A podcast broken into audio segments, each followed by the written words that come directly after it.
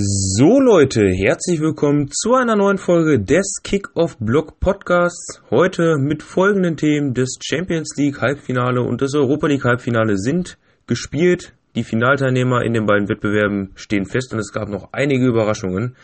Das vergangene Bundesliga-Wochenende oder so gesagt der 33. Spieltag, an dem sich auch im Keller schon einiges entschieden hat, aber das Meisterschaftsrennen und das Rennen um Europa eben noch weiter offen geblieben ist. Zwei Transfers aus der Bundesliga, das Aufstiegsrennen in der zweiten Liga und noch einmal der Blick über den Tellerrand hinaus nach England, wo die Meisterschaft am Wochenende entschieden wurde. Und als letztes gibt es noch drei Trainerentscheidungen in der Bundesliga zu verkünden. Und ich würde sagen, wir fangen direkt mal an.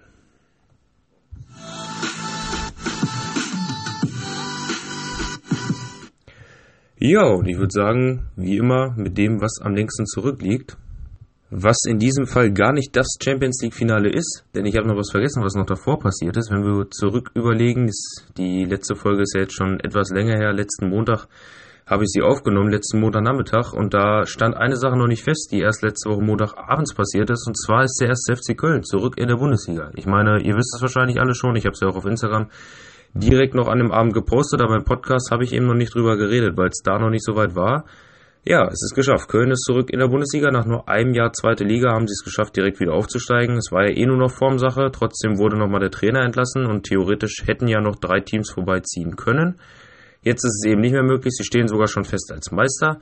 Eben mit dem 4 zu 0 Sieg letzten Montag gegen ähm, Kräuter Fürth haben sie das festgemacht. An der Stelle auf jeden Fall Glückwunsch und herzlich willkommen zurück. Also ich denke, Köln ist in meinen Augen auf jeden Fall auch eine Bereicherung für die Bundesliga und ich denke, da können wir uns alle freuen.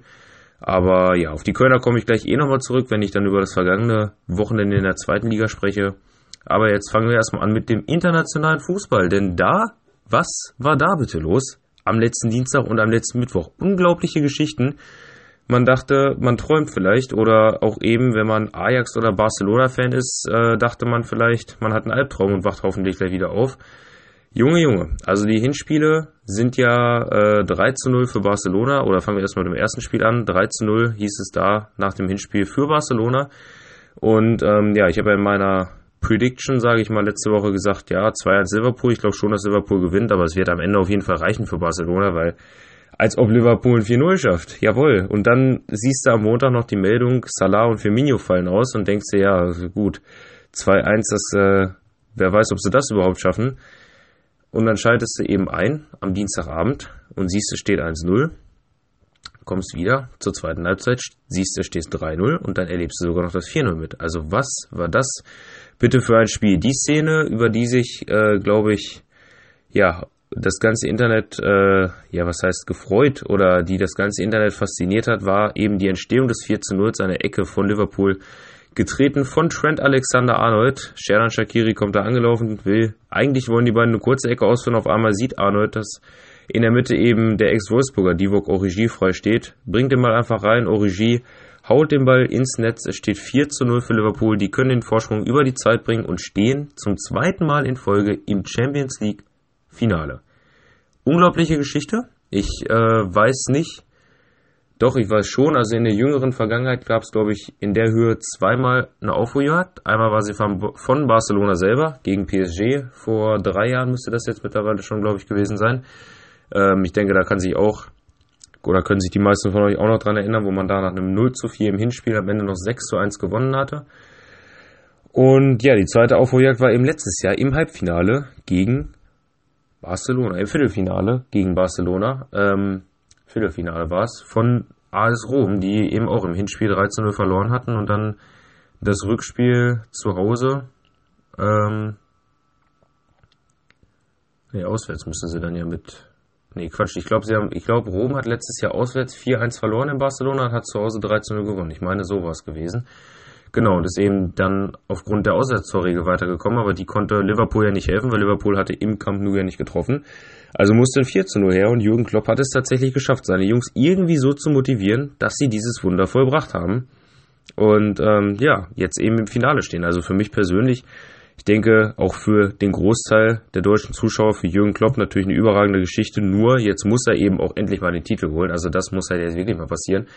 Weil äh, ansonsten kann es das ja auch nicht sein. Steht jedes Jahr in einem Finale und irgendwie schafft das dann mal nicht den Titel zu holen. Also Ja, und auch ansonsten finde ich, habe ich ja glaube ich schon mal gesagt, Liverpool ist an sich, denke ich, eine relativ sympathische Mannschaft, zumindest für die meisten ähm, unter uns. Wenn man jetzt nicht unbedingt äh, Everton oder City, äh, Everton oder Menu-Fan ist, vom Herzen her, dann kann man, denke ich, schon äh, auf jeden Fall sich für Liverpool auch freuen. Und ja, deswegen bin ich mal gespannt dann aufs Finale. Für Barcelona tut es einem natürlich auch ein bisschen leid, wenn man jetzt äh, nicht unbedingt was gegen Barcelona hat. Klar, Marc-André Testegen, Lionel Messi, den hätte man das mit Sicherheit gegönnt. Auch vielleicht noch dem einen oder anderen Spieler, den man da mag. Also, aber das habe ich ja eh schon gesagt äh, vor den Halbfinals, dass es eigentlich keinen Club dabei gibt, den man so gar nicht gönnt. Deswegen ist es natürlich dann auch eben für jeden Club, der das Ziel am Ende nicht erreicht, ein bisschen traurig äh, oder ein bisschen schade. Aber ja, auf jeden Fall war es eine unglaubliche Geschichte, wie ein Freund von mir gesagt hat, der Fußball schreibt seine eigenen Geschichten und das konnte man wirklich an diesem Abend sagen, weil ich glaube, da hätte wirklich fast keiner mit gerechnet. Oder also damit gerechnet hätte, glaube ich, wirklich keiner, höchstens ein paar ganz große Optimisten. Und ja, wie soll ich sagen, es ist soweit gekommen. Der Fußball hat seine eigene Geschichte geschrieben und Liverpool steht im Champions League Finale. Und dann kommen wir zum zweiten Spiel, zum Gegner, der heißt nämlich Tottenham Hotspurs. Hätte wahrscheinlich auch niemand gedacht. Äh, zumindest die meisten nicht. Also das Hinspiel war ja zwar nicht so äh, klar entschieden. Ajax hatte ja nur 1 0 gegen Tottenham gewonnen, also eigentlich war ja noch fast alles offen. Aber ähm, gut, das Hinspiel war in London, das heißt Ajax hatte im Rückspiel den Heimvorteil. Und auch ansonsten hat Tottenham im Hinspiel ja auch nicht wirklich stark gewirkt, also oder fand ich zumindest. Und deshalb habe ich ja auch gesagt, ich denke im Rückspiel wird das ein lockeres 2-1 für Ajax und dann sind die auch durch. Dann heißt das Finale Barca gegen Ajax. Ja, das Finale heißt jetzt eben Tottenham gegen Liverpool. Ähm, weil, ja, Tottenham auch eben wie Liverpool eigentlich noch krasser ein Comeback geschafft hat, wo niemand dran geglaubt hätte. Ajax ist zuerst äh, 1-0 und dann sogar 2-0 durch Van de Beek und durch Hakim Ziyech in Führung gegangen und als ich das gesehen habe, äh, hat dann im Abend selber ein Spiel, deswegen konnte ich es leider nicht gucken.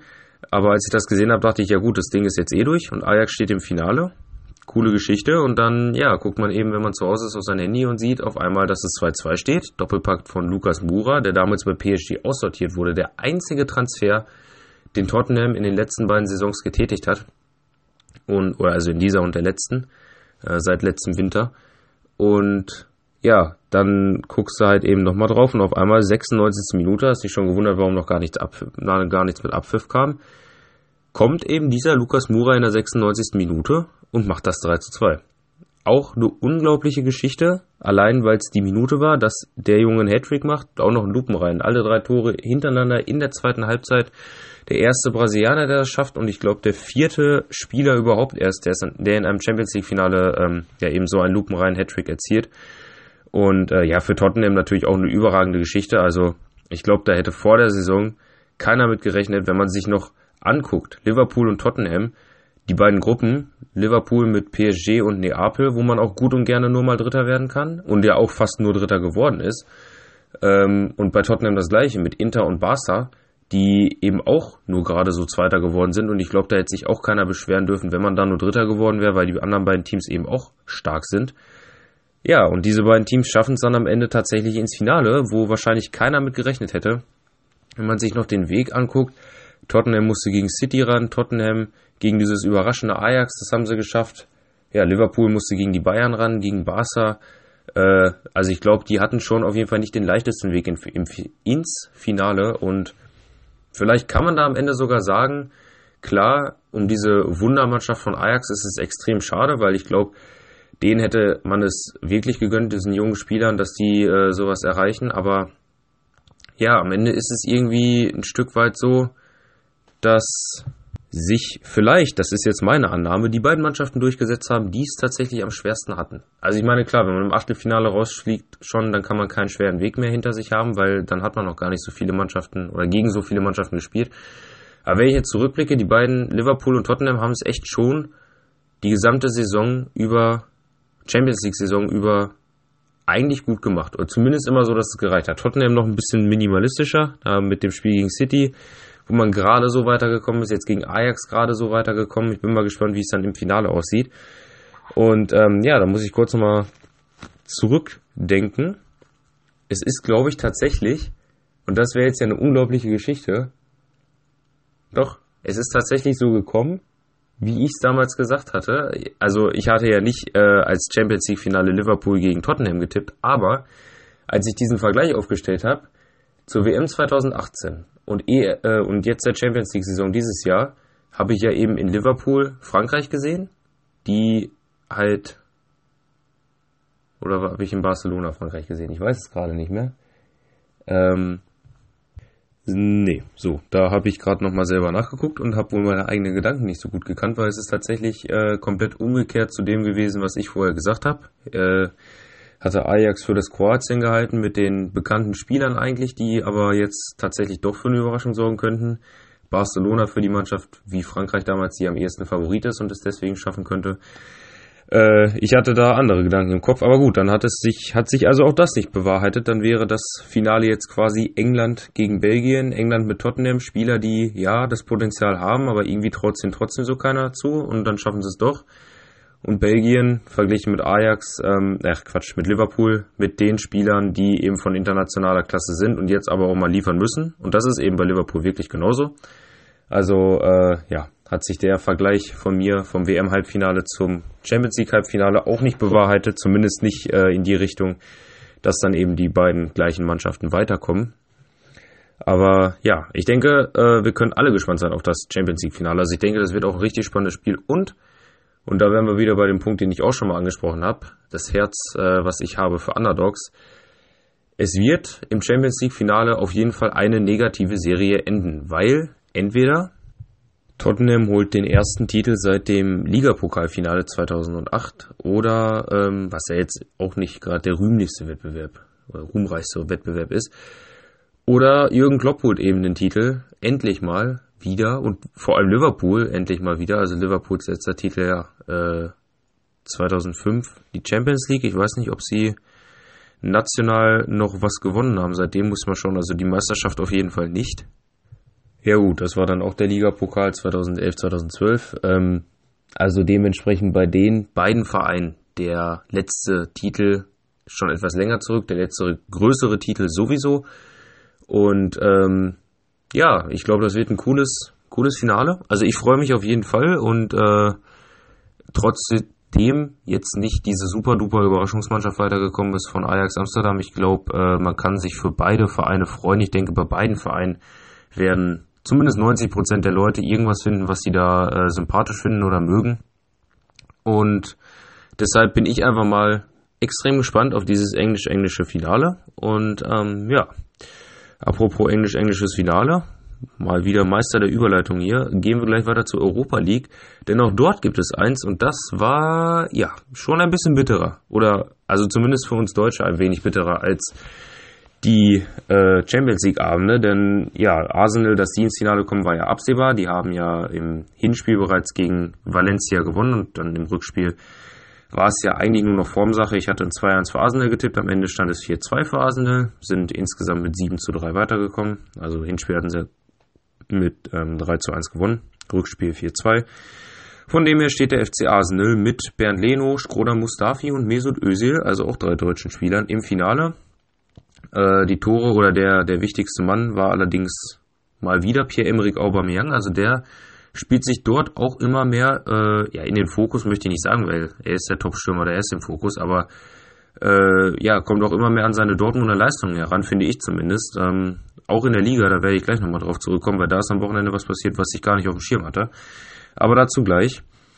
Äh, ja, auf jeden Fall hat Arsenal ins äh, Europa League-Finale geschossen und die könnten dann dementsprechend doch noch an der Champions League nächstes Jahr teilnehmen, nachdem sie ja in der Liga nur Fünfter geworden sind. Ähm, ja, was nur zur Teilnahme an der Europa League berechtigen würde. Aber sie haben eben noch die Chance, über das Europa League-Finale nächstes Jahr auch in der Champions League dabei zu sein. Das ist also der erste Finalist.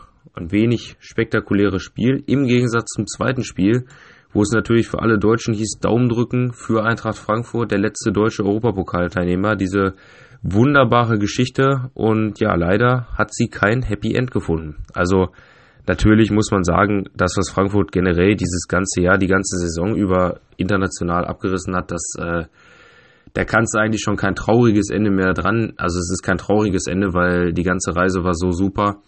Äh, da kann man sich eigentlich nur für freuen. Aber natürlich wäre dieser Finaleinzug, da man jetzt so kurz davor stand, äh, was Wunderschönes gewesen.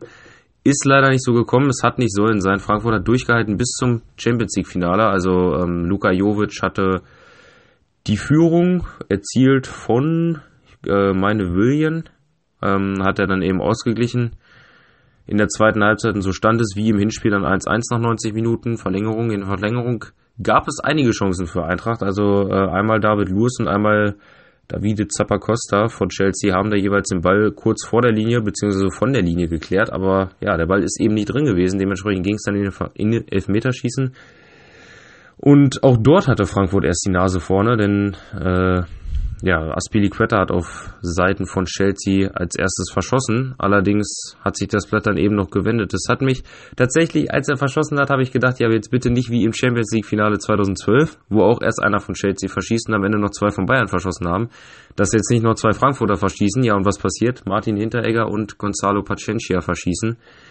Frankfurt ist raus, Chelsea ist weiter, Chelsea ist im Europa League Finale und ähm, ja, also eins muss man natürlich sagen, Hut ab vor Frankfurt. Ich glaube, da hätte keiner mit gerechnet, dass die überhaupt, äh, also dass die ins Halbfinale kommen. Nein, ich glaube nicht, dass da irgendwer von sich behaupten kann. Ja, das habe ich doch vorher gesagt. Äh, ich persönlich hätte oder habe sogar daran gezweifelt, ob sie über die Gruppenphase hinauskommen, weil sie einfach mit Lazio Rom und dem letztjährigen Finalisten Olympique Marseille zwei mega starke Gegner hatten. Dachte ich, haben sich ja nicht als so stark erwiesen. Aber äh, ich glaube, da wurden wir alle, die sich da mit beschäftigt haben oder die Spiele geschaut haben oder so, Zeuge von einer wunderbaren internationalen Saison, ähm, wo man sich wirklich nur ein Vorbild oder wo andere Clubs sich ein Vorbild äh, dran nehmen können und äh, ja eben auch die Europa League so ernst zu nehmen und so Spaß daran zu haben, wie Eintracht und ihre Fans es diese Saison hatten. Und ich hoffe auch wirklich, aber da komme ich gleich bei der Bundesliga drauf, dass sie es nächste Saison wieder schaffen, wieder dabei sind. Ähm, ja, schade, dass sie da ausgeschieden sind. Glückwunsch an Chelsea. Chelsea gegen Arsenal. Jetzt also ein Londoner Finale. In der Champions League haben wir in Anführungsstrichen nur ein rein englisches Finale. Jetzt also in der Europa League ein Londoner Finale ähm, in Baku, was von vielen kritisiert wurde ja. 4000 Kilometer sind es, glaube ich, zwischen den beiden Städten fast. Aber gut, der Finalort wird halt leider vorher festgelegt und ähm, dementsprechend müssen die Fans der beiden Mannschaften dann eben dahin reisen sich das Spiel angucken. Ähm, ja, die oder was ich davon denke, wie meine Tipps aussehen. In den letzten Wochen konnten wir das ja immer kombinieren, weil da war sowieso eine Woche Europa gespielt und dann die nächste Woche war schon wieder Europa. Das heißt, ich konnte gleich im Anschluss meine Tipps abgeben. Ich glaube jetzt auch wenn die Saison schon vorbei sind, das heißt, die Mannschaften haben bis dahin keine Spiele mehr, äh, werde ich meine Tipps erst abgeben, wenn es dann den Podcast in der Woche des Europa League Finals gibt und des Champions League Finals sind ja beide in einer Woche, äh, also in zwei Wochen, aber zusammen liegen sie in einer Woche. Und ähm, ja, werde ich mir noch ein paar Gedanken drüber machen, denke ich. Wird auch was auf Instagram drüber kommen. Da schaut auf jeden Fall vorbei. Kickoff.blog. Kann es euch nur ans Herz legen, dort seid ihr immer bestens und schnellstens informiert, im Normalfall zumindest. Ja, so war das auf jeden Fall. Zwei englische Finals, dazu möchte ich auch nochmal kurz was sagen, weil auf einmal war der Aufschrei groß, ja, jetzt ist es soweit, das Geld regiert den Fußball, jetzt zahlt sich das aus. Ähm, ja, habe ich eine andere Meinung, ehrlich gesagt, drüber. Ich habe mir da mal angeguckt, die letzten zehn Jahre, ähm, wer, welche, wie viele Länder da oder welches Land, wie viele Finalteilnehmer in Europa League und Champions League in den letzten zehn Jahren gestellt haben, beziehungsweise vor zehn Jahren war es dann noch UEFA Cup, aber äh, habe ich dazu gezählt, ist ja quasi der gleiche Wettbewerb gewesen wie die Europa League. Und ähm, ja, es ist tatsächlich so, dass England auf Platz 2 in dem Ranking liegt, hätte ich tatsächlich nicht dran gedacht, oder hätte ich tatsächlich nicht mit gerechnet. England hat von 40 Finalteilnehmern in den letzten 10 Jahren 8 gestellt. Und ja gut, in diesem Jahr sind es dann eben 4. Das heißt, wenn man nächstes Jahr die Statistik machen würde, wären es dann schon 12 von 40. Aber äh, ja, also ich finde persönlich, vor allem wenn man sich jetzt anguckt, wer da eben steht, die Mannschaften, die so dafür kritisiert werden oder wo da gesagt wird, ja, die schmeißen wirklich mit Geld um sich, Manchester City, Manchester United, die stehen nicht im Finale. Das, die einzige Mannschaft, wo ich noch sagen würde, okay, da muss man wirklich sagen, da hat das Geld geholfen, ist Liverpool. Weil ich glaube, ohne einen Allison, ohne einen Van Dijk, vielleicht auch ohne Fabinho ähm, wäre Liverpool nicht so weit gekommen. Also da hat auf jeden Fall das TV-Geld ein bisschen geholfen, dass man sich da gute Spieler kaufen konnte und ähm, ja, die jetzt eben Gewinn bringt im Spiel einbringen kann. Also bei Liverpool auf jeden Fall. Aber ansonsten ich habe es vorhin schon mal gesagt, Tottenham, die stehen im Champions League-Finale. Den einzigen Transfer, den die in den letzten drei Transferperioden getätigt haben, war Lukas Moura. Und äh, ja, also von daher, da kann man das eher weniger sagen. Und auch Arsenal und Chelsea haben jetzt nicht übermäßig große Transfers gehabt. Also zumindest, wenn ich jetzt mal zurückdenke, ja, Chelsea, Jorginho, gut, ein Kepa, äh, Arizabalaga für 80 Millionen, aber ob man, also tut mir leid, aber ich verstehe bis heute nicht, warum man für den 80 Millionen ausgibt. Also, ähm, ja, das ist natürlich eine andere Sache, aber ansonsten hat äh, Chelsea, Murata war glaube ich nicht übermäßig teuer, ein Higuain ist nur ausgeliehen und die machen ja nicht mal die wichtigen Dinger oder äh, spielen ja nicht mal jedes Spiel, von daher noch bei Arsenal kannst du sagen, gut, ein Aubameyang. Es ist jetzt aber auch kein Transfer, der vor fünf Jahren noch unrealistisch gewesen wäre, wo es noch nicht so viel TV-Geld gibt, also der hat ja jetzt auch nicht irgendwie 100 äh, Millionen gekostet oder so. Sokrates war nicht übermäßig teuer, Bernd Leno, das sind ja jetzt alles nicht so die Spieler, wo ich persönlich sagen würde, ja, stimmt. Also das hätte sich kein anderer Verein leisten können. Da war auf jeden Fall das Geld entscheidend. Deswegen finde ich das ehrlich gesagt gar nicht so heftig. Also ich glaube nicht unbedingt, dass es jetzt äh, nur am Geld liegt. Und ähm, ja, nee, finde ich nicht. Ich glaube sogar tatsächlich, also ohne dass ich den englischen Clubs jetzt die Qualität absprechen möchte, weil wie gesagt, ich denke schon, dass sie sich wieder verbessert haben.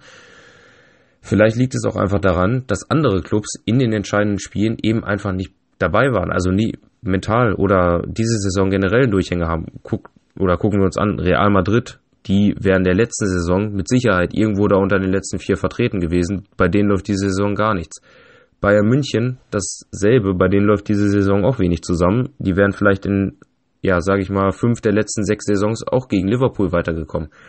Manchester City wäre zwar auch ein englischer Club, aber dass die nicht dabei sind, ist eigentlich für mich auch eher eine Überraschung. Ja, und gut, und auch Paris Saint-Germain, also auch wenn die es noch nie so weit geschafft haben, ist für mich jedes Jahr wieder eine Überraschung, dass sie eben so früh raus, rausfliegen, weil, ähm, ja, ich den schon größere Chancen ausgerechnet hätte. Und jetzt gucken wir uns auch mal an, wie das Ganze passiert ist nochmal. Äh, klar kann man so eine Diskussion, ist das Geld schuld oder nicht, nicht nur von zwei Spielen abhängig machen, aber am Dienstagmittag hat niemand gedacht, dass Liverpool und Tottenham ins Finale kommen. Dann hätten da Ajax gegen Barca gestanden und dann hätte gar keiner darüber diskutiert, ob das englische Geld da vorherrschend ist. Äh, und wenn man sich anguckt, ja, Lukas Mura, ja gut, das war jetzt ein Transfer. Auf der anderen Seite ein Divok Origi, der hat letztes Jahr mit Wolfsburg Relegation gespielt und ein Wijnaldum, der ist aus England nach England gewechselt. Ähm, von, von Newcastle damals. Also, das sind jetzt halt die entscheidenden Spieler in den Halbfinals waren jetzt echt nicht die Übertransfers, die, äh, sage ich mal, was weiß ich, Sanés oder ähm, ja, Van Dijks, Alisson, gut, die beiden hatten vielleicht schon größeren Einfluss auf den Finaleinzug, aber Salah hatte gar keinen Einfluss. Es sind halt eben nicht nur die Spieler, sage ich mal, die jetzt für teuer Geld gekauft wurden. Deswegen bin ich persönlich nicht der Meinung, dass England jetzt durch das viele Geld die Übermacht im Fußball gewinnt. Ich denke auch, dass es nächste Saison anders aussehen wird. Wir werden es dann sehen. Vielleicht kann man mich dann korrigieren, aber äh, ich glaube, die Diskussion ist noch etwas zu früh, jetzt nur nach einem Jahr.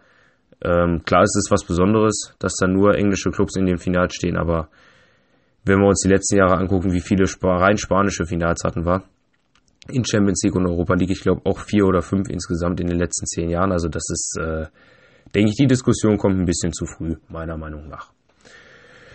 So, jetzt haben wir lange, lange über Champions League geredet. Kommen wir endlich zur Bundesliga zum vergangenen Wochenende, weil das war äh, nicht weniger spannend. Ähm, ja, ich gucke erstmal aufs Meisterschaftsrennen, was vielleicht jetzt noch das Spannendste ist, weil es eben noch nicht entschieden ist.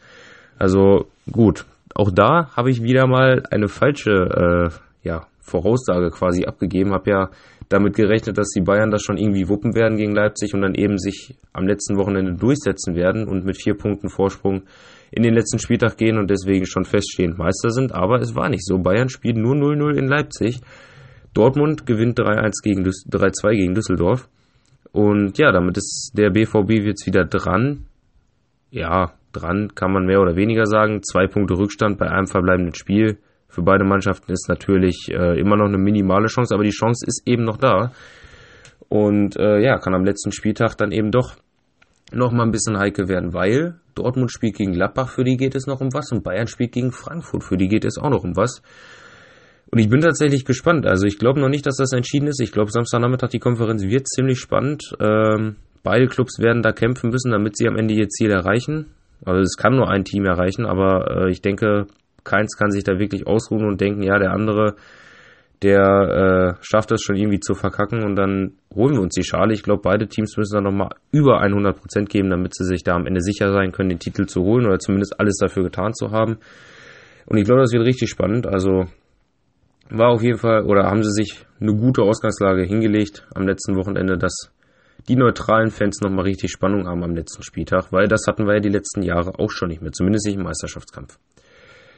Die letzten Jahre war es dann eher eben im Keller spannend und da ist es dieses Jahr tatsächlich mal wieder vorher schon entschieden. Ähm, hatten wir auch schon lange nicht mehr, dass glaube ich alle drei letzten Platzierungen schon feststanden, beziehungsweise die beiden Absteiger schon safe waren und der Relegationsteilnehmer auch schon in trockenen Tüchern waren, denn am letzten Spieltag hat eben Hannover 96 gewonnen mit 3-0 gegen Freiburg. Äh, ich persönlich war im Stadion. Man muss echt sagen, also ich glaube, ich habe zwar nicht alle Spiele von Hannover in diesem Jahr gesehen in dieser Saison, aber ich glaube, es war das mit Abstand beste Spiel, was Hannover in dieser Saison auf den Platz gebracht hat. Ähm, ja, wenn man überlegt, gut, fünf Sieger hatten sie nur, gegen Mainz war ich im Stadion, das, da war das Spiel gegen Freiburg besser. Gegen Wolfsburg genauso, da haben sie zwar auch gewonnen, aber ähm, auch da im, im Vergleich dazu war das Spiel gegen Freiburg besser.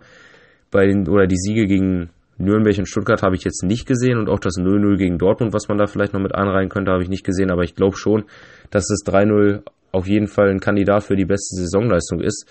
Und ich fand es auch tatsächlich ziemlich erstaunlich. Also klar, für Freiburg ging es um nichts mehr, aber Hannover hat sich wirklich von der ersten Minute ran reingehangen. Die sind in jeden Zweikampf gegangen, haben wirklich mit Aggressivität und auch mit Willenskraft da auf dem Platz gestanden und dann eben auch die nötigen Tore erzielt. Nur, ja, war halt auch nach dem 2-0 für Hannover irgendwann klar. Es wurde zwar nicht eingeblendet, aber äh, man hat es mitbekommen, weil der Fan-Support dann auch mal für 10 Minuten ein wenig weniger wurde, dass es auch 2-0 in Stuttgart steht. Und Stuttgart hat es ja eben auch geschafft, 3-0 zu gewinnen.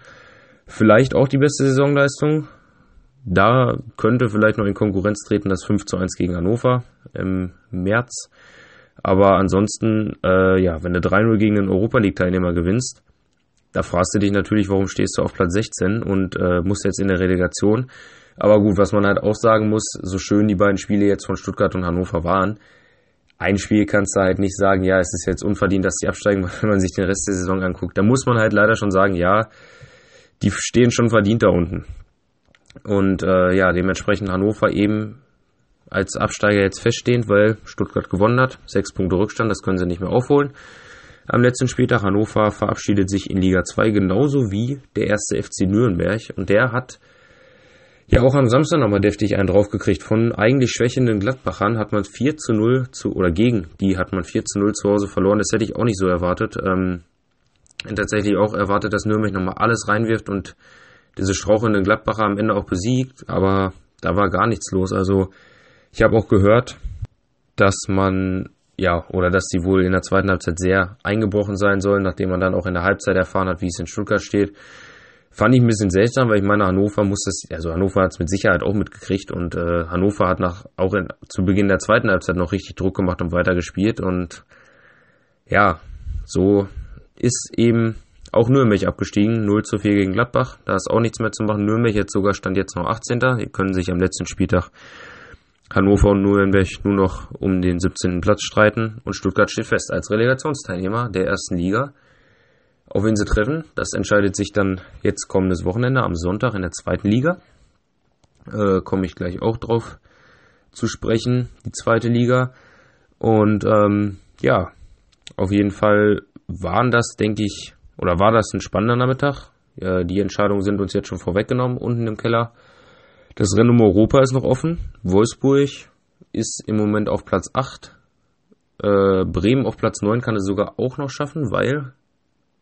Nee, Quatsch, Quatsch, Quatsch, Quatsch. Wolfsburg ist auf Platz 7. Hoffenheim auf Platz 8. Wol ähm, Bremen auf Platz 9. Aber eben mit 50 Punkten bei Bremen, 51 bei Hoffenheim und 52 bei Wolfsburg. Und der Platz 7 äh, berechtigt ja in der neuen Saison zur Teilnahme an den Playoffs zur Europa League, beziehungsweise man startet dann in der dritten Qualifikationsrunde der deutsche Teilnehmer und kommt dann, wenn man da besteht, in die Playoffs und wenn man die besteht, dann in die Europa League, ähm, so wie es Leipzig, glaube ich, letztes, äh, diese Saison ging. Äh, die sind da ja auch relativ früh reingestartet, weil eben nicht der siebte Platz dazu berechtigt hat, sondern nur der sechste, weil der Pokalsieger sich ja Eintracht Frankfurt für die Europa League qualifiziert hatte. Aber in diesem Jahr sind die beiden Pokalfinalteilnehmer ja eh schon in der Champions League dabei. Das heißt, der siebte Platz berechtigt zur Teilnahme, Teilnahme an der Europa League. Das heißt, Bremen, Wolfsburg, Hoffenheim, einer von den drei Teams wird es auf jeden Fall schaffen nach Europa. Hoffenheim und Wolfsburg haben aber auch noch die Aussicht auf Höheres, denn ja, oben stehen Gladbach, Frankfurt und Leverkusen mit 55 Punkten, beziehungsweise Frankfurt nur 54 Punkte. Also stand jetzt Leverkusen auf Platz 5, Frankfurt auf 6 und Gladbach eben in der Champions League auf Platz 4 durch diesen 4-0-Sieg.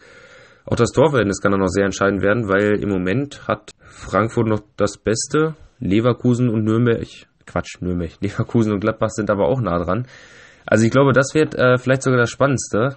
Oder was heißt das Spannendste? Aber äh, ja, das steht vor allem auch im Verhältnis zum Meisterschaftsrennen, weil Gladbach und Frankfurt bekämpfen sich da noch und je nachdem wie die spielen, bekämpfen sich halt eben auch noch Bayern und Dortmund und äh, ja, am Ende der Nutznießer könnte Bayer Leverkusen sein. Die spielen nämlich in Anführungsstrichen nur bei Hertha BSC, für die es halt um nichts mehr geht. Und äh, ja, ich glaube, das Rennen um Europa könnte richtig spannend werden am Ende. Also ich glaube, ich habe in einer der Podcast-Folgen mal gesagt, ja, wenn sich da was absehen lässt, dann gebe ich auch mal meine äh, Tipps raus. Und ähm, ja, unabhängig von dem, also ich habe in der, ähm, in der Winterpause schon mal auf Instagram für jedes Team äh, eine Prediction quasi abgegeben, an welchem, auf welchem Platz ich sie denn am Ende sehe.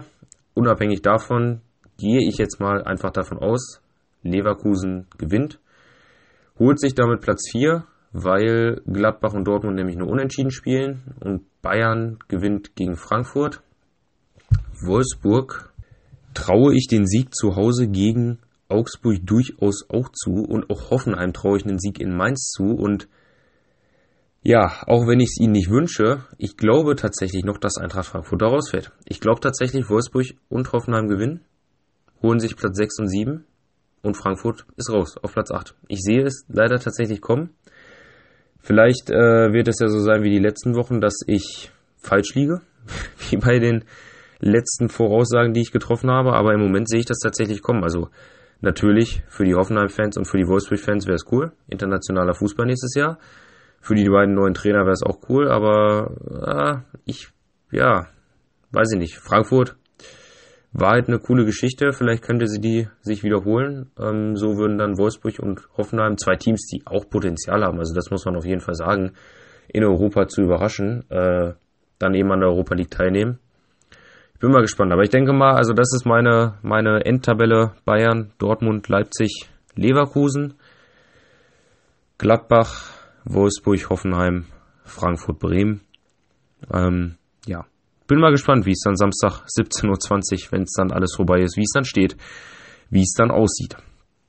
Dann kommen wir noch eben, ja, zu Eintracht Frankfurt, wollte ich nämlich auch noch was sagen, habe ich ja vorhin schon gesagt. Die haben am Wochenende auch mal wieder überrascht in der Bundesliga und zwar negativ. Ich weiß nicht, was mit Frankfurt los ist, aber irgendwie, ja, scheinen die, oder die haben sich ja überhaupt erst dadurch in diese brenzlige Lage gebracht, hätten sie unentschieden gespielt wäre das Thema ja quasi durch, dann wären sie quasi dabei, hätten sie gewonnen, und das ist halt zu Hause gegen Mainz, kann man das eigentlich erwarten. Dann wären sie sowieso sicher in Europa dabei. Sie haben aber 2-0 verloren. Ja, und haben sich dadurch erst in diese Lage gebracht. Und dort ist auch für mich der Spieler des Spieltags entstanden, nämlich Anthony Uja ähm, im Sam Sonntagsspiel um 18 Uhr. Also alle anderen haben jetzt Samstag 15.30 Uhr gespielt. Die beiden Teams sind erst Sonntag angetreten, weil sie, oder weil Frankfurt Donnerstag ja noch in der Europa League gespielt hatte. Ja, und Anthony Uja hat äh, nach über 1500 Tagen mal wieder ein Doppelpack in der Bundesliga erzielt und ist deswegen oder dafür auch für mich Spieler des Spielers. Äh, ja, da vorne geackert, hat sich belohnt mit zwei Toren und die Mainzer eben ähm, den Mainzern den Sieg angebracht. Ja, und Mainz ist auch für mich also das Wunderkind dieser Saison. Ich glaube, es gibt kaum, kaum Mannschaften in dieser Saison, die so eine äh, ja, abwechslungsreiche Formkurve hatten. Also muss man wirklich sagen. Verlierst du 0-1 gegen einen Absteiger und dann gewinnst du zwei Wochen später halt 3-0, nee, 2-0 gegen einen Europa League Halbfinalisten. Was auch natürlich daran liegen könnte, Mainz kann jetzt befreit aufspielen, die sind sicher und Frankfurt ist, denke ich, erschöpfend. Deswegen bin ich tatsächlich nochmal gespannt auf Samstag. Eigentlich hätte ich gesagt, die Bayern machen das locker, aber ich weiß nicht seit wann, aber das ist jetzt die erste Woche bestimmt ausgenommen von der Woche, wo DFB-Pokal-Halbfinale war, die erste Woche seit äh, sechs oder sieben Wochen, wo Frankfurt tatsächlich mal kein Spiel hatte in der Woche. wo man wirklich eine Woche ja entspannen, trainieren konnte, keine Reisestrapazen hat und deswegen äh, ja können sie Samstag vielleicht nochmal ein anderes Gesicht auf den Platz bringen. Ich bin tatsächlich gespannt. Samstag wird ein interessanter Bundesligaspieltag. Ja, wegen den Spielen in München sowieso. Franck Ribéry, Arjen Rom werden verabschiedet, ähm, Rafinha auch und ja Meisterschaftskampf Kampf um Europa. Also wirklich, wenn ihr Zeit habt, klemmt euch vor den Fernseher oder hinter das Radio, je nachdem, wie ihr die Möglichkeiten habt, weil ich glaube, das könnte Samstag eines der spannenden Bundesliga-Finals seit langem werden. Ja, das war's erstmal soweit zur Bundesliga. Noch zwei Transfers gibt zu vermelden, ähm, die etwas, oder beziehungsweise der eine hat etwas größeres Aussehen erregt. Der Nationalspieler Kerem Demirbay, oder zuletzt wurde er nicht mehr nominiert, obwohl er für mich eine überragende Saison spielt, wechselt von Hoffenheim zu Leverkusen, also eventuell von ja, zukünftigen Europa League Teilnehmer zu zukünftigen Champions League Teilnehmer oder wie auch immer. Das wird sich dann eben am Samstag entscheiden. Ähm, die Ablöse ist nicht genau bekannt, also es wird von 28 Millionen geschrieben, es wird aber auch von 32 geschrieben. Da in die Richtung wird die Ablöse liegen. Und er schreibt einen 5-Jahres-Vertrag. Und äh, ja, für mich ist das ein interessanter Transfer, aber vor allem ein guter Transfer für Bayer Leverkusen. Also ich denke, der passt da sehr gut rein auf die 10. Ähm, ja, und bereichert diese eh schon so kreative und starke Offensive nochmal um einen Spieler. Also wenn ich überlege, Volland, na, Lario, Bailey, wenn er denn mal sein Potenzial ausschöpft, Brandt, Havertz, dann noch einen Demirbay dazu, einen Paulinho, äh, den man theoretisch noch in der Hinterhand hat, der auch noch äh, jetzt, denke ich, in der nächsten Saison eine größere Rolle spielt. Also ich glaube, das könnte eine richtig schlagkräftige Offensive dabei Bayer Leverkusen ergeben und ich glaube auch Demirbay wird sich da sehr gut einfügen und ähm, ja, meine Meinung zum Transfer, das passt. Natürlich für Hoffenheim schade, die müssen jetzt einen Nachfolger oder nach einem Nachfolger gucken haben das in der Art auch schon getan, obwohl ich nicht glaube, dass der äh, dem hierbei ersetzen soll oder wird, nämlich ähm, ja Adamian von Jan Regensburg wechselt zu Hoffenheim. Fand ich auch sehr interessant. Ich konnte das erst gar nicht glauben, wo ich das gelesen habe. Ich dachte, das ist ein Gerücht und dachte, ja gut, das passiert eh nicht, weil ich meine, Jan Regensburg steht halt in der zweiten Liga im Mittelfeld oder im oberen Mittelfeld und Hoffenheim wird wahrscheinlich nächstes Jahr Europa spielen und ähm, ja, verpflichten die einfach mal den Adamian. Der hat eine super Torquote dieses Jahr bei Regensburg, das muss man sagen, hat auch am Sonntag wieder getroffen gegen Köln.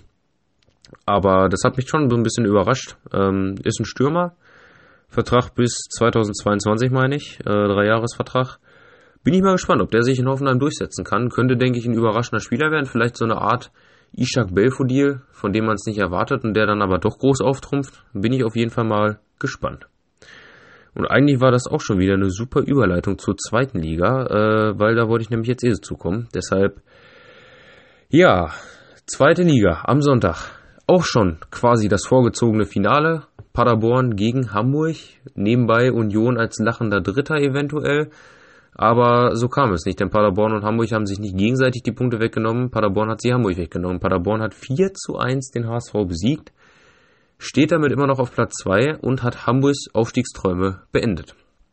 Hätte Hamburg gewonnen, hätten sie ja, also ich weiß, hätte, hätte Fahrradkette auf Platz 3 gestanden, aus eigener Kraft alles noch schaffen können, zur Not halt über die Relegation, aber das wäre ja auch aus eigener Kraft.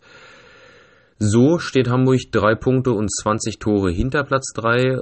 Ja, kann man sich eigentlich ausmalen. 20 Tore werden sie an einem Spieltag nicht aufholen. Ich gehe nicht davon aus, dass Hamburg 10-0 gewinnt und Union 10-0 verliert. Oder wie auch immer. Nee, 11 müssten sie dann ja sogar. Oder wie auch immer. Dementsprechend, ähm, ja, ist es für Hamburg, heißt es ein Jahr, ein weiteres Jahr zweite Liga. Bremen wird damit zum Dino der ersten Liga, haben dann ab der nächsten Saison die meisten Bundesliga-Saisons gespielt. Ähm, ja, muss ich natürlich sagen, für den HSV als Fußballliebhaber, denke ich, ist es ein Teil der Bundesliga. Wenn man sich aber die letzten Jahre anguckt und dann auch wieder diese Rückrunde anguckt, das ist einfach so typisch Hamburg. Wie kann das sein? Wie kann denn eine Mannschaft, die Herbstmeister wird, in der, in der Rückrunde auf Platz 16 stehen. Platz 16 der Rückrundentabelle. Also das ist, sind halt für mich Dinge, die verstehe ich nicht. Und das verstehe ich auch nicht, wie Hamburg das schafft. Und ähm, ja klar, die haben seit März kein Ligaspiel mehr gewonnen. Da darfst du dich halt irgendwo auch nicht wundern. Es ist quasi, dass Hamburg jetzt noch im Aufstiegsrennen dabei war, ist genauso wie dass Nürnberg und Hannover noch im äh, Abstiegskampf dabei waren, noch nicht abgestiegen waren. Also nach so einer Saison darfst du dich halt eigentlich echt nicht wundern. Und ähm, ja, ich bin gespannt. Ich denke mal, wird es den nächsten Trainerwechsel geben in Hamburg, äh, weil Hannes Wolf hat es zu fast keinem Zeitpunkt geschafft, diese Mannschaft wirklich hinter sich zu bringen und äh, auch gute Ergebnisse mal dauerhaft mit der einzufahren. Also wenn ich da überlege, gegen Kiel, der Rückrundenstart, äh, hatte man quasi das erste Mal den direkten Vergleich zu einem Spiel, was Christian Tietz vorher auch geleitet hatte. Hat Wolf mit Hamburg genauso grandios verloren gegen Kiel. Ja, jetzt seit März kein Ligasieg. Also ich bin zwar nicht der Mann, der für schnelle Trainerauswürfe ist, aber ich glaube, in Hamburg wird es dazu kommen und das ist dann vielleicht auch gar nicht so falsch, weil ich weiß nicht, ob Hannes Wolf da wirklich im Moment oder noch der richtige Mann ist oder jemals der richtige Mann war, weil irgendwie scheint es nicht äh, ja, so wunderbar zu laufen, so wunderbar zu klappen da. Also, was ich vorher gesagt hatte oder letzte Woche gesagt hatte, eigentlich muss ja der HSV aufsteigen, weil Trainerwechsel in der zweiten Liga scheinen ja anscheinend was zu bringen. Siehe Köln, Hannover, Stuttgart. Bei Hamburg hat selbst das nichts, was, nichts gebracht. Und ähm, ja, deswegen bin ich mal gespannt, wie sich der HSV aufstellt im Sommer. Die werden mit Sicherheit einiges einsparen müssen. Spieler werden abgegeben und vielleicht qualitativ schlechtere Spieler geholt werden müssen. Deswegen wird der Aufstieg, denke ich, nächstes Jahr auch nicht leichter und wird schwierig für Hamburg, denke ich. Ich bin mal tatsächlich gespannt. Ja, Union und Paderborn sind damit sicher dabei im Aufstiegsrennen oder ja, äh, in der Aufstiegsrelegation. Also klar, nur eine Mannschaft, eine von den beiden wird Zweiter werden. Paderborn spielt am Wochenende in Dresden, Union spielt gegen Bochum, meine ich. Genau, Union spielt gegen Bochum und ähm, ja, Paderborn im Moment halt eben ein Punkt vor Union. Ähm, ich denke persönlich gegen Dresden, oder auch wenn es in Dresden ist, kann Paderborn halt gewinnen. Denke mal, dass Paderborn das tatsächlich machen wird und dann bewahrheitet sich tatsächlich, was ich gesagt habe, sechs Saisons in Folge nur Aufstieg oder Abstieg. Damals in die erste Liga, dann wieder runter in eine zweite, runter in eine dritte, sportlich runter in eine vierte, nur wegen 1860 drin geblieben, rauf in eine dritte, ach Quatsch, rauf in eine zweite und jetzt eben rauf in eine erste. Sechs Saisons hintereinander nur auf einen Aufstiegs- oder Abstiegsplatz gelandet. Und ja, ich bin auf jeden Fall gespannt. Ähm, und ich glaube tatsächlich, auch wenn ich Paderborn als die stärkere Mannschaft ansehe, glaube ich, dass Union in der Relegation eine größere Chance gegen Stuttgart hätte. Also ich weiß nicht warum, aber irgendwie glaube ich, wenn die das dann schaffen, diese Relegation, dann wäre halt dieser unglaubliche Wille schon da. Und Union ist auch eine der beständigsten Mannschaften. Die haben, glaube ich, so wenig Niederlagen diese Saison. Also zum, ich weiß nicht, ob es jetzt in der Rückrunde unglaublich viel mehr waren, aber ich glaube, die haben in der Hinrunde nur eine Niederlage. Mich wundert eh, dass die nur Dritter sind.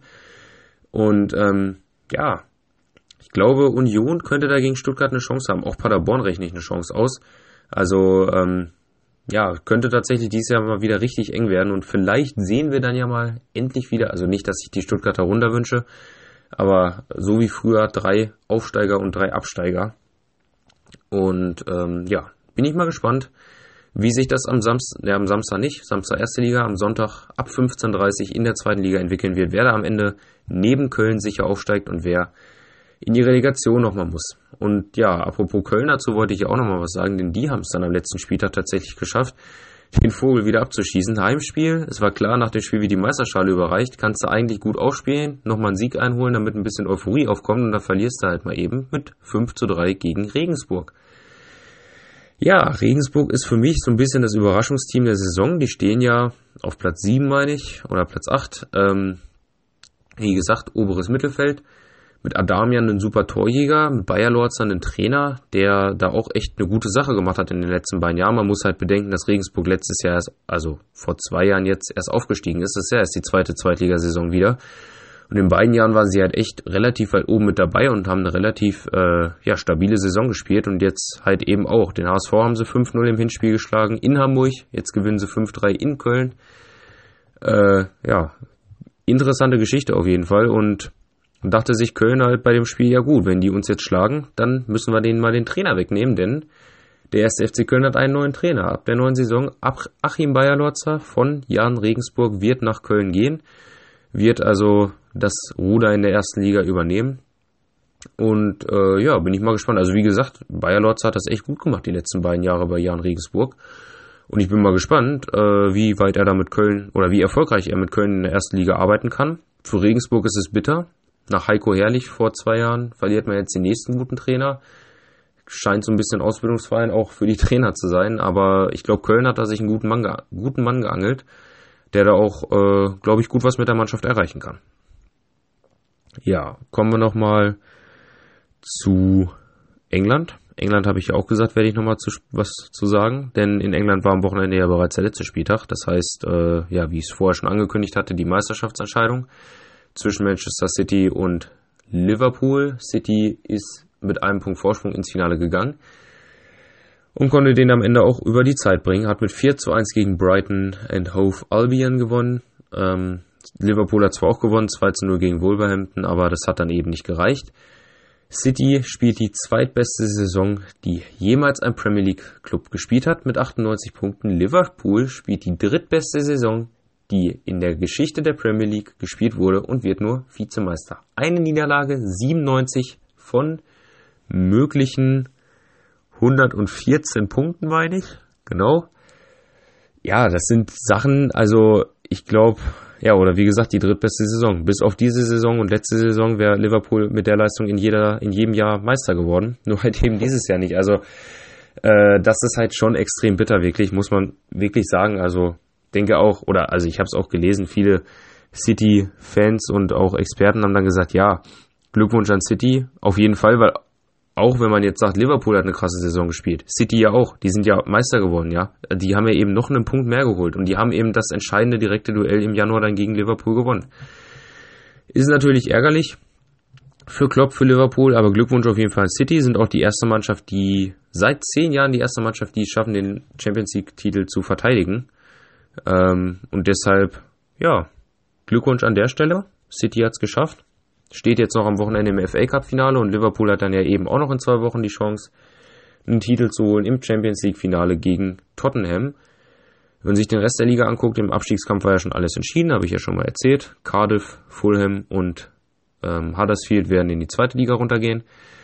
In der Champions League nächstes Jahr spielen Chelsea und Tottenham als Dritt- und Viertplatzierter auf jeden Fall sicher und ja, eben Menu auf jeden Fall sicher in der Europa League als Sechstplatzierter. Arsenal ist Fünfter geworden, aber bei denen kommt es ja eben noch auf das Europa League-Finale an. Und ich meine, dann würde der Siebtplatzierte, also Wolverhampton, dann eben nachrücken, wenn die nicht sowieso, wie in Deutschland, eine Startberechtigung haben für die dritte Qualifikationsrunde. Wobei ich dabei gerade mal überlegen muss, weil im FA Cup-Finale steht äh, Watford, F, äh, FC Watford. Wenn die wiederum gewinnen, dann sind die auf jeden Fall safe in Europa dabei, weil es der Pokalsieger ist. Also müsste, glaube ich, Arsenal die Europa League gewinnen und Watford den FA Cup gewinnen, damit Wolverhampton noch äh, Europa League spielen darf. Das wird sich dann aber eben erst am nächsten, beziehungsweise in zwei Wochen entscheiden. Können wir gespannt sein, werde ich dann sicherlich auch nochmal was zu sagen, wenn sich das dann entschieden hat. Ja, ähm, ansonsten gibt es noch was zu besprechen. Wir sind schon eine ziemlich lange Folge heute hier. Äh, fast der Rekord oder ist vielleicht sogar der Rekord, ich weiß es nicht, aber es gibt noch zwei Sachen zu vermelden. Denn der FC Schalke hat einen neuen Trainer. David Wagner ist es am Ende tatsächlich geworden, war ja quasi im Rennen dann gegen Dieter Hecking im finalen Rennen. Und David Wagner hat sich am Ende durchgesetzt, ist ja bei Huddersfield gewesen bis zum Winter, ist auf Schalke als Spieler gewesen, war bei den Eurofightern mit dabei und ja, ich glaube insgesamt, das ist absolut die richtige Lösung. Also ich habe davon äh, ja gelesen, ich weiß nicht, ob ich schon mal thematisiert hatte hier, dass Hacking, wenn dann als Übergangslösung geplant werden soll, um die Mannschaft wieder so ein bisschen zusammenzuraufen für maximal zwei Jahre und dann soll ein junger Trainer geholt werden oder ob man den Schritt gleich geht. Also auch wenn Hacking sagt, er hätte die Sache gerne gemacht, äh, verstehe ich nicht, warum man, warum holt man einen Trainer auf Perspektive für zwei Jahre? Also Vielleicht kann mir da jemand, wenn ja, schreibt mir gerne hier oder auf Instagram, kann mir da jemand Argumente bringen. Äh, vielleicht habe ich einfach den springenden Punkt dahinter nicht erkannt, außer einen jungen Trainer nicht gleich zu verbrauchen. Vielleicht aber wirklich, also ich sehe es da halt schon als deutlich sinnvoller an, dann eben gleich den Schritt zu gehen und den jungen Trainer zu holen, der der Mannschaft wieder einen neuen Geist einhauchen kann. Ich denke, im Sommer wird es eh einen Umbruch geben auf Schalke. Also personell gab es jetzt schon einen in der Führungsetage wird nur noch der Sportdirektor, glaube ich, gesucht und dann spielermäßig wird es im Sommer, denke ich, auch einiges geben bei Schalke. Und von daher kann man auf die auch nächste Saison gespannt sein. Und ich glaube, mit David Wagner haben wir da echt einen guten, guten Mann geholt, äh, der da auch mit der Mannschaft was erreichen kann. Das glaube ich schon. Ja, einen zweiten, oder also eigentlich ist es ja der dritte. Bayer Lorzer wird ja auch ab nächstes Jahr dann Bundesliga-Trainer sein. Der dritte Bundesliga-Trainer, der in dieser Woche verkündet wurde, ging so ein bisschen unter Ante Kovic, der U23-Trainer von Berlin. Hertha BSC ist jetzt oder ab Sommer dann eben Trainer der äh, Herrenmannschaft, also von Hertha BSC. Äh, folgt auf Paldadei, der ja im Sommer dann ja abtritt. Ja, zurücktreten ist es ja nicht wirklich. Berlin hat ja ab Sommer einen neuen Trainer gesucht, obwohl Dardai noch ein Jahr Vertrag hat. Äh, wird auch erstmal ein Jahr Pause machen, wenn ich das richtig verstanden habe, Paldadei. Und Ante Kovic, der U23-Trainer, wird dann eben wie einst Paldadei befördert und Trainer der ersten Mannschaft und darf dann ab Sommer dafür sorgen, dass Hertha vielleicht auch mal wieder in Richtung Europa blicken darf. Ich denke, das wird ein sehr interessanter Mann auch sein, weil die U23 von Hertha BSC ja so unglaublich äh, unerfolgreich waren die jetzt auch nicht. Also zweite Mannschaft von Hertha ist dies Jahr Vierter oder ist im Moment Vierter in der Regionalliga Nordost. Also ähm, ja, auch denke ich mal nicht ganz so ein unerfolgreicher Trainer. Der wird auch ein paar Jungs kennen. Ich denke mal, äh, Ante Kovic ja auch schon länger bei Hertha im Verein, Maxi Mittelstädt, Arne Meyer, all diese jungen Spieler, die jetzt äh, hochgekommen sind zu den Profis, werden eben die Mannschaft dann auch durchlaufen haben, wird vielleicht den einen oder anderen dabei haben, den er noch hochholen wird aus der U23 und ich glaube, da kann in Berlin auf jeden Fall auch äh, ja, ein spannender nächster Schritt gegangen werden. Vielleicht werden sie dann nächstes Jahr auch wieder ein bisschen erfolgreicher Richtung internationale Plätze schauen. Kann man auf jeden Fall gespannt sein. Ja, ich würde sagen, das war es erstmal über 50 Minuten heute. Fußballtalk. Es ist echt viel passiert in der letzten Woche, vor allem, weil ich heute erst am Mittwoch aufnehmen kann, nicht am Montag, wie gewohnt. Nächste Saison, ach, nächste Saison, nächstes Wochenende wird es dann äh, nochmal richtig spannend in Deutschland. Erste Liga, zweite Liga. Und ähm, ja, dann würde ich sagen, nächsten Montag, hoffentlich, hört man sich wieder. Ansonsten in der Zwischenzeit, Zwischenzeit Schaut auf Instagram vorbei, kickoff.blog. Dort gibt es die News brandaktuell, nicht erst eine Woche später im Podcast. Und bis dahin würde ich sagen, macht's gut, bleibt sportlich und haut rein.